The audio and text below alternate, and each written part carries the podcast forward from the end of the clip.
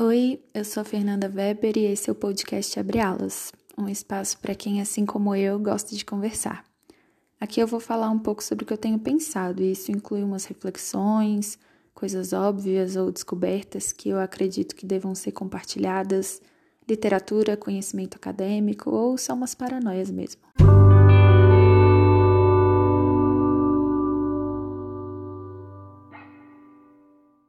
O episódio de hoje é sobre pandemia, quarentena, rotina e saúde mental. A quarentena ou isolamento social já deixou todo mundo meio doido. Se você vive no Brasil e acompanha minimamente as notícias, você já se desesperou em algum momento.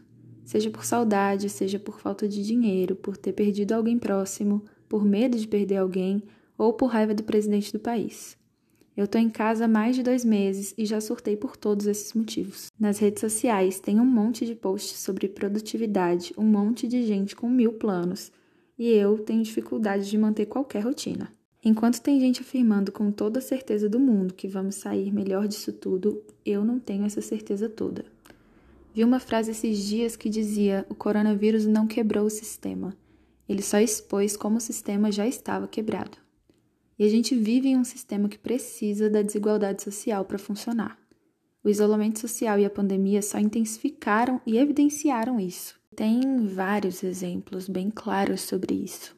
Eu vou falar só alguns deles, como as pessoas que podem ficar em casa durante esse período de isolamento social e as pessoas que não podem, que precisam sair para trabalhar, enquanto tem outras que podem ficar em casa trabalhando as pessoas que estão em casa trabalhando e que pedem delivery, pede comida em casa, comida pronta. E as pessoas que estão na rua trabalhando para fazer entrega desse alimento que você pediu. E as empregadas domésticas mesmo, várias que já morreram com Covid-19 porque foram obrigadas a trabalhar, porque elas precisam desse dinheiro. Então, elas foram obrigadas a trabalhar para pessoas que estavam em isolamento, estavam em quarentena porque estavam infectadas. Então, essa diferença gritante das classes sociais, da distribuição de renda e de como funciona o nosso país é um exemplo simples e visível de como as coisas têm funcionado. Outro exemplo que eu acompanhei pelo Instagram e vocês também podem acompanhar um pouco pelo Instagram Observatório do Marajó é a situação das comunidades ribeirinhas durante essa pandemia. É, tem lugares que demoram 15 horas de barco para você chegar ao centro da cidade e ter algum tipo de atendimento médico. Tem pessoas que não têm acesso à internet, que não têm acesso à informação é, pessoas que não têm acesso à saúde de qualidade.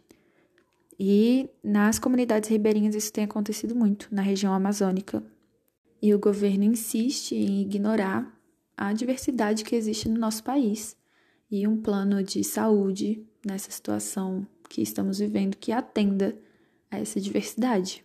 Outros dois exemplos, só para ilustrar, é o número de, de violência contra a mulher no país aumentou drasticamente, porque essas mulheres que são violentadas agora estão isoladas em casa com seus agressores. E esse é um tema que precisa ser debatido e que, enfim, não vimos até agora nenhum pronunciamento é, sobre isso vindo do governo, vindo do ministério que, que deve cuidar dessa parte. E outra coisa é o Enem, que já começaram as inscrições, o governo tem feito várias campanhas incentivando os estudantes a se inscreverem. O ministro da Educação insiste em dizer que existe oportunidade e que serão escolhidos os melhores. Então a gente reforça esse discurso de meritocracia que qualquer pessoa pode entrar na universidade, só depende do esforço dela que a gente sabe que não é real, quando não existem oportunidades iguais para todos. Enquanto tem pessoas que têm condição de estar estudando durante o isolamento social, durante a pandemia, tem pessoas que não têm. Tem estudantes que precisam trabalhar, tem estudantes que não têm saúde mental para isso, pela própria situação que tem em casa. Tem estudantes que não têm acesso à internet, pasmem, tem estudantes que não têm acesso à internet. E essa é a realidade do país. Como se isso não bastasse, é, já trocamos de ministro da Saúde duas vezes no meio de uma pandemia.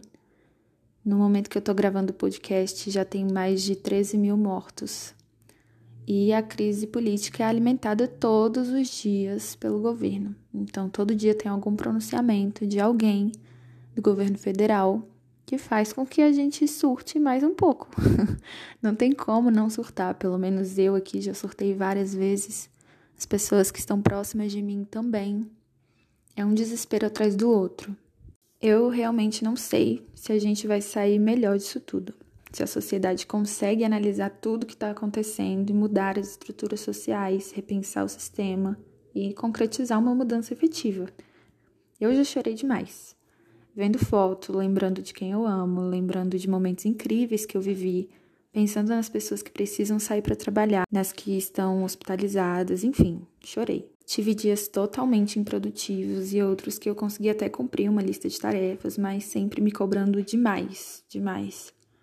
E conversando com outras pessoas, eu percebi que estava todo mundo se cobrando muito e vendo nas redes sociais vida de pessoas que acordam cedíssimo para fazer pilates e que no final do dia cozinham, fazem pães belíssimos e, enfim, pessoas que têm vivido com plenitude e usando esse momento da pandemia como um retiro espiritual.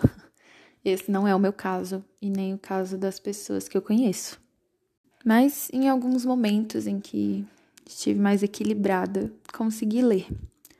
E eu li o livro do Ailton Krenak, que é um ativista ambientalista indígena muito incrível, inteligentíssimo. Ele tem um livro que chama Ideias para Adiar o Fim do Mundo. E eu li um trecho que me marcou muito e eu queria compartilhar com vocês.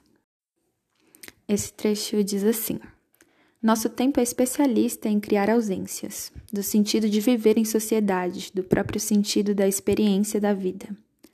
Isso gera uma intolerância muito grande com relação a quem ainda é capaz de experimentar o prazer de estar vivo, de dançar, de cantar.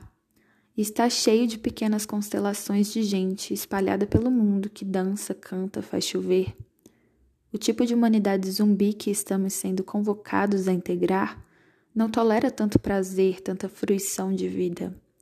Então pregam o fim do mundo como uma possibilidade de fazer a gente desistir dos nossos próprios sonhos. E a minha provocação sobre adiar o fim do mundo é exatamente sempre poder contar mais uma história. Depois disso, eu parei para pensar em como eu estava vivendo em altos e baixos, com mais baixos do que altos, por sinal e isso já afetava visivelmente o meu corpo.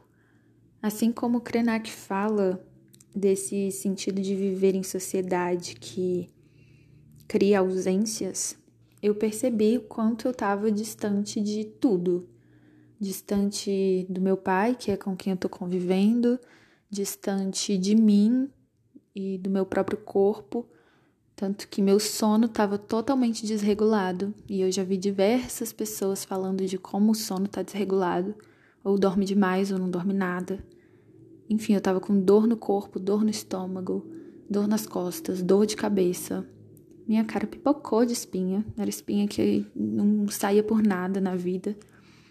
É, o apetite, ou eu estava com muita fome, eu não sentia fome nenhuma, e diversas pessoas também comentaram sobre isso, de como estavam comendo muito em momentos de ansiedade ou quando sentiam medo, se sentiam tristes, não conseguiam comer nada. E lendo esse texto do Ailton Krenak, é, me veio essa mensagem de como minha saúde mental estava indo para o buraco. E sem a minha saúde mental não tem sonho, não tem mudança, não tem nada. Eu preciso estar tá viva hoje, porque senão não tem revolução que se faça, não tem sistema que se mude. Não tem como. E isso é para todos nós. Não tem como fazer mudança nenhuma em nenhum lugar do mundo se a gente não estiver vivo, se a gente não tiver saúde mental para cuidar disso de fato. As dicas que eu vejo no Instagram sobre rotina, sobre produtividade, não, não funcionaram para mim. Se elas funcionam para você, que ótimo, sério, isso já é muito. Eu sou uma pessoa que gosta de organização, isso me ajuda a ficar menos ansiosa, mas as dicas prontas que eu via não serviam para mim. E era tudo sobre estar feliz, sobre se manter mais positivo. E nem sempre isso é possível. Eu acho que às vezes a gente precisa ficar em silêncio, precisa chorar, chorar mesmo, chorar até soluçar, sentir todas essas dores, sentir a saudade que vem, porque ela vem, sentir medo, sentir tristeza, sentir desespero, sentir raiva, é necessário deixar que esses sentimentos fluam na gente para poder encontrar saídas. Às vezes a gente precisa se alienar um pouco e não ver notícia nenhuma, porque as notícias podem fazer muito mal quando a gente não tá bem. Elas podem piorar a nossa situação. Eu sou uma pessoa que é a favor sim de se informar, justamente porque a gente precisa mudar muito como as coisas têm acontecido, porque como a gente tem visto, não tem dado certo. E para mudar, só sabendo que a gente precisa mudar, só tendo consciência e estudando. Mas tem momentos que a gente não consegue, que tudo que a gente precisa é ouvir uma música bem alta e cantar gritando, como se não houvesse amanhã, é assistir uma live do Sandy Júnior com a família em casa, bem bonitinhos. Às vezes tudo que a gente precisa é olhar umas fotos antigas, esquecer que existe televisão e Twitter e lembrar de quando a gente podia fazer umas coisas sem tanto medo. Então, às vezes é preciso se alienar assim em certa medida para poder ter um respiro, para poder se manter vivo. Eu vi uma frase do Guimarães Rosa em O Grande Sertão Veredas em dois lugares diferentes essa semana e se encaixou e se conectou muito com tudo que eu estava pensando. Nessa frase diz assim: O Senhor sabe o que é o silêncio? É a gente mesmo demais. E eu fiquei pensando o quanto esse silêncio me proporcionou um encontro com, com o que eu precisava. Não de uma maneira romantizada, de retiro espiritual e de super evolução nesse período, não.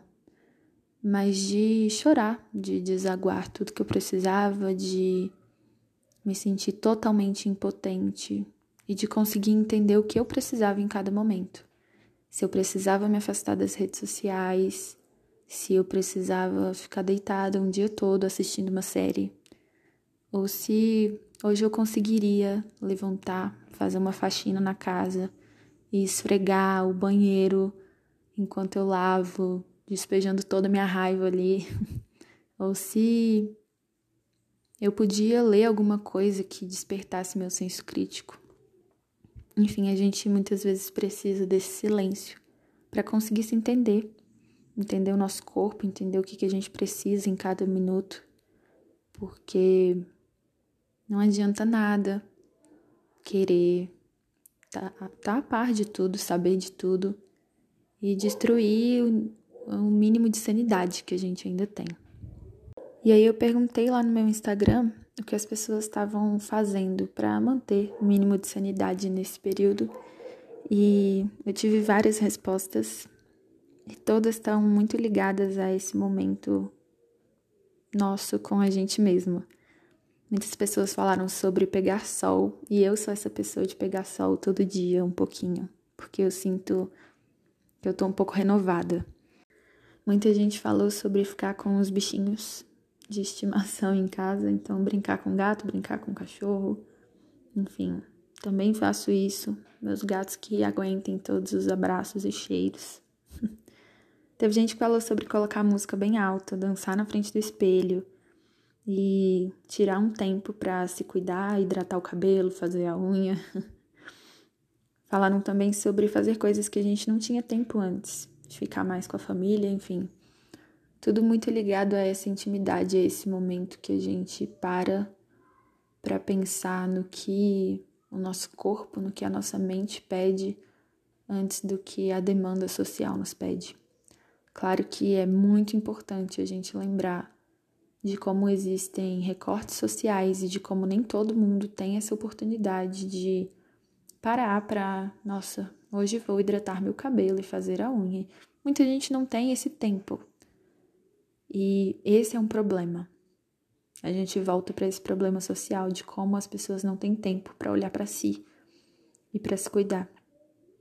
Então, nós que temos esse privilégio de estar em casa e de tirar um tempinho para olhar para si, para se cuidar, que a gente reflita mesmo, que a gente aproveite esse tempo, que a gente se cuide para poder lutar por aqueles que não podem.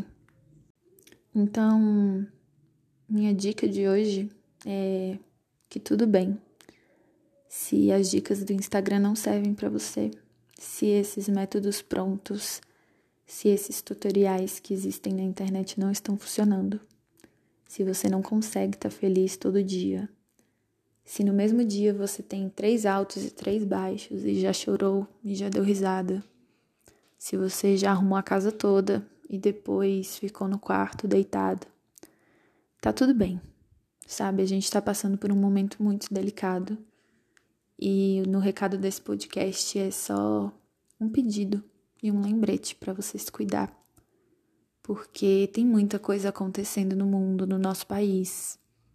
Mas se a gente não estiver vivo, a gente não consegue contribuir em nada. Então, se cuide. Se você precisa de ajuda profissional, procure profissionais. Tem muitos, inclusive, fazendo preços sociais para ajudar as pessoas que não têm condições e estão sofrendo durante esse período de pandemia. Então, procure ajuda. Não fique sozinho, não tente lidar com tudo como se fosse um super-herói. Monte uma rotina, se for possível, dentro das suas necessidades. Não não tente se aplicar nos moldes alheios, porque isso também pode te trazer muito sofrimento. Então, se dê um tempo. Respira um pouco, se ouve, tenta se entender e se cuida. E se eu posso dar uma dica para vocês, leiam o livro do Ailton Krenak, O Amanhã Não Está à Venda, que é um artigo e que fala um pouco sobre essa pandemia e a cosmovisão dele, né? A visão dele que é tão diferente da nossa, como um homem indígena.